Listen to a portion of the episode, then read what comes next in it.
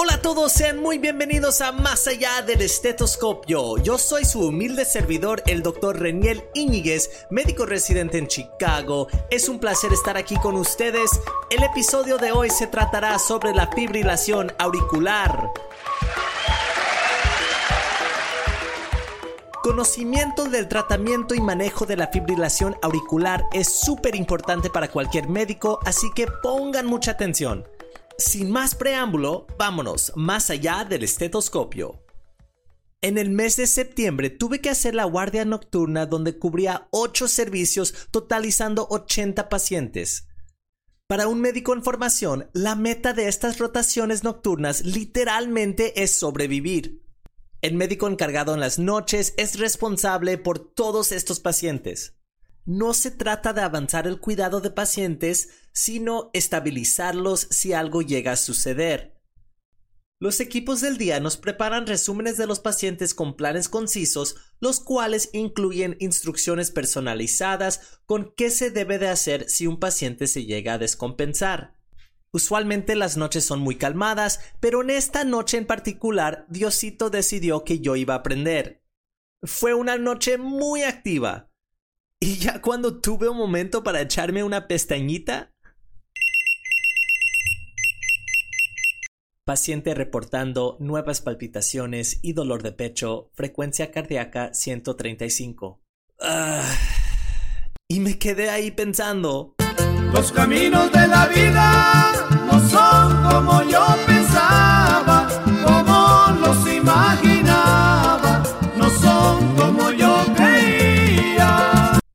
Así que leí mi papelito mágico para aprender del paciente y decía lo siguiente. Paciente masculino de 80 años con historial de hipertensión, enfermedad coronaria, diabetes tipo 2, estenosis de la válvula mitral y tabaquismo. Él fue ingresado al hospital por falta de aire y le encontramos una neumonía. Le estamos tratando con acitromicina y ceftriaxona. Ha recibido una de las cinco dosis. Si se descompensa, piensa en sepsis. Y es todo lo que decía el papel. Ay, raza, hay que preparar buenas instrucciones para los médicos en la noche. Para ser justo, no somos adivinos y es muy difícil predecir qué puede pasar. Entonces se las paso. Bueno, le marqué a la enfermera para obtener sus signos vitales y me contestó lo siguiente. Presión sanguínea 142 sobre 90, frecuencia respiratoria de 12, frecuencia cardíaca de 130 y está saturando 98% respirando aire ambiental. Al saber que él estaba estable desde este punto de vista, tomé un momento para ordenar estudios. Sin ver al paciente, ordené un electrocardiograma, panel de electrolitos, conteo sanguíneo completo, lactato y troponina. Ok, vámonos al cuarto del paciente. Mientras voy caminando, pienso en mi diferencial. ¿Qué podría estar pasando?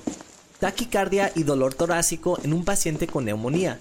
Necesita fluidos, se trata de un síndrome coronario agudo, una arritmia, hmm, eh, está séptico, embolismo pulmonar. Hola señor, yo soy el doctor Íñiguez, uno de los... Al ingresar a la habitación, el paciente lucía algo incómodo, aunque no exhibía signos de agonía. Realmente su examen físico se encontraba dentro de los límites normales con la excepción de la frecuencia cardíaca. Es más, el señor ya ni tenía el dolor de pecho. El electrocardiograma fue el primer estudio que resultó, demostrando un ritmo irregularmente irregular con una falta de ondas P sugiriendo la presencia de fibrilación auricular. Antes de hablar de lo que hice, empecemos con la fibrilación auricular en sí. ¿Qué es? Básicamente, la fibrilación auricular o FA por sus siglas en español describe la rápida y caótica activación de las aurículas causando bombardeo del nódulo atrioventricular de manera irregular. La FA literalmente hace el corazón temblar y esta disfunción eléctrica suele empezar en las venas pulmonares. La fibrilación auricular se diagnostica a través de un electrocardiograma en el cual se identifican ondas fibrilantes junto con la ausencia de ondas P regulares. Además, el electrocardiograma evidenciará un ritmo cardíaco irregular. En cuanto a la etiología, la FA es causado por muchas cosas. No sé, ¿qué les gusta? hipertensión, pericarditis, insuficiencia renal crónica, fallo valvular, infarto, enfermedad pulmonar obstructiva crónica, neumonía, embolia pulmonar, alcohol. Tres horas más tarde. Cocaína, cafeína, tabaquismo, derrame cerebral y estados de estrés metabólico. Se estima que 1 a 2% de la población padece de FA. 10% de estos pacientes son mayor de 80 años. Este es un estimado bastante conservador ya que la FA es una enfermedad que tiende a asociarse con la edad avanzada y su prevalencia tiende a aumentar a medida que envejecemos. Pero bueno, con eso ya establecido, ¿cómo se trata la FA? La FA es un ritmo peligroso porque el corazón se cansa, en un estado agudo puede llegar a causar inestabilidad hemodinámica mientras la FA crónica resulta en fibrosis y dilatación de la aurícula. Un estudio demostró que aproximadamente 70% de los casos de FA agudo se convierten espontáneamente a un ritmo sinusal. Es a decir, sin hacer absolutamente nada, se convierten. En pacientes que no recuperan el ritmo cardíaco de forma espontánea y mantienen su estabilidad hemodinámica, se busca restablecer el ritmo normal o controlar la frecuencia cardíaca. Estos dos enfoques se conocen como control del ritmo y control de la frecuencia. El control de ritmo implica intentar restaurar y mantener un ritmo sinusal. Esto se suele lograr con el uso de antiarrítmicos. En cuanto a la otra estrategia, el control de la frecuencia se centra en mantener una frecuencia cardíaca aceptable incluso si el ritmo cardíaco sigue siendo irregular. Para controlar la frecuencia cardíaca se utilizan medicamentos beta bloqueantes o bloqueadores de los canales de calcio. Entonces, ¿qué estrategia debemos emplear? El estudio Affirm en 2002 comparó estas dos estrategias para ver cuál era mejor. Los investigadores concluyeron que el control de ritmo no ofrecía una ventaja significativa sobre el control de la frecuencia en términos de mortalidad y eventos cardiovasculares en pacientes con FA. Así que nos están diciendo que más o menos no importa. Ojo, el estudio sugirió que el control de la frecuencia podría ser mejor que el control rítmico en pacientes de alta edad. Así que solemos empezar con el control de la frecuencia, pero realmente siempre se debe considerar el historial del paciente antes de elegir una estrategia para ver si hay contraindicaciones. En cuanto al control de frecuencia cardíaca en la FA, un estudio denominado RACE 2 mostró que un control estricto, o sea, menos de 80 latidos por minuto, no era mejor que un control permisivo, menos de 110 latidos por minuto. ¿Qué significa esto? Significa que no tenemos que ser tan agresivos con el control de la frecuencia. Haz de cuenta que el paciente es controlado si su frecuencia es menos de 110 latidos por minuto y es hemodinámicamente estable. Ojo, en la práctica se suele intentar reducir la frecuencia cardíaca a 80 latidos en pacientes con síntomas porque es súper incómodo tener palpitaciones y puede provocar ansiedad, contribuyendo a más palpitaciones. Un ciclo vicioso. Pero en pacientes no sintomáticos y con una buena fracción de eyección, no tenemos que ser tan estrictos y se suele aceptar una frecuencia menos de 110 latidos por minuto. Ok, cambiando el tema un poco, hay que platicar sobre una población específica, pacientes mayores quienes tienen un nuevo diagnóstico de FA. Un estudio llamado East AFNet 4, qué nombre tan feo, encontró que en pacientes con FA recientemente diagnosticada, una estrategia temprana de control de ritmo se asocia con un menor riesgo de mortalidad cardiovascular, accidente cerebrovascular, hospitalización por insuficiencia cardíaca o hospitalización por síndrome coronario agudo en comparación con la atención habitual. Por este estudio se suele administrar amiodarona para mantener a pacientes en un ritmo sinusal. La amiodarona en particular está asociada con efectos secundarios significativos como toxicidad hepática, hipotiroidismo y fibrosis pulmonar, entre otros. Así que se debe usar juiciosamente. Vamos ya a pensar en las consecuencias de un corazón que fibrila y no impulsa la sangre hacia el cuerpo como debe. ¿Saben a lo que voy? Se trata de la estasis de sangre y la formación de coágulos. Claro que sí. Los coágulos de sangre tienden a formarse en la orejuela de la aurícula izquierda, también conocida simplemente como la auriculía. La orejuela es una pequeña protuberancia semejante a una oreja que sobresale de la superficie de la aurícula izquierda. Los coágulos que se forman en esta región tienen el potencial de desprenderse y migrar hacia el cerebro, lo que podría provocar un ataque cerebrovascular o un derrame cerebral. Por todo lo de antes, se usa anticoagulantes por vida en algunos pacientes. Pero ¿cómo se determina quién necesita un anticoagulante? Se estratifica su riesgo usando el calculador CHATS-VASC que se puede encontrar en mdcalc.com. Otra herramienta que nos puede ayudar a hacer una decisión informada es el calculador HAS-BLED, que predice el riesgo de sangrado en pacientes quienes tienen FA y están tomando anticoagulantes. Ok, con eso ya establecido, ¿cuál anticoagulante se puede administrar? Aunque tenemos muchas opciones, se suelen considerar dos tipos, un anticoagulante antivitamina K como la warfarina o anticoagulante de acción directa como la pixaban. Notablemente, la warfarina requiere un monitoreo estrecho usando la INR para asegurar que está en un rango terapéutico, mientras la Pixaban solo se toma y ya.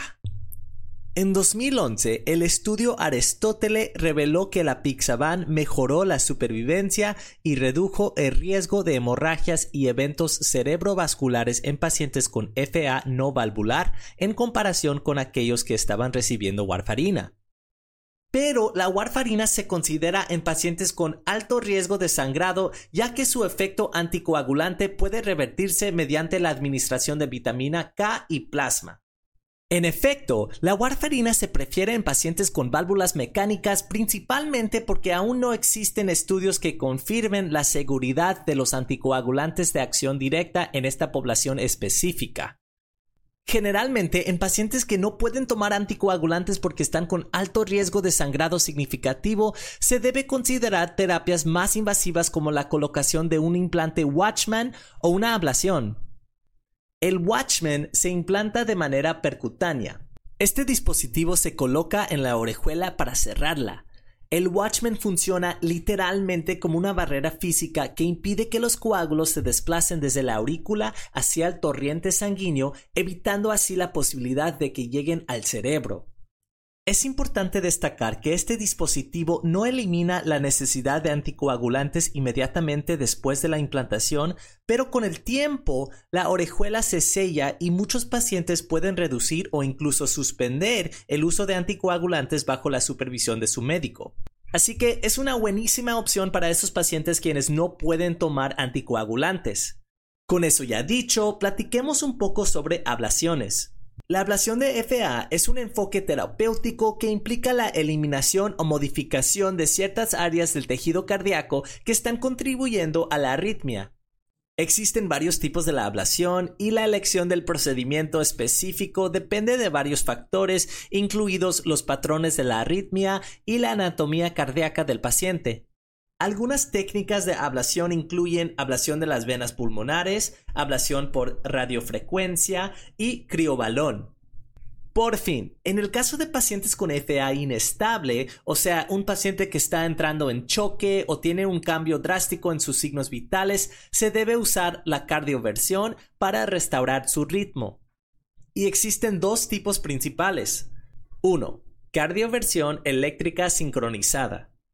En este procedimiento se administra una corriente eléctrica controlada al corazón mediante electrodos colocados en el pecho.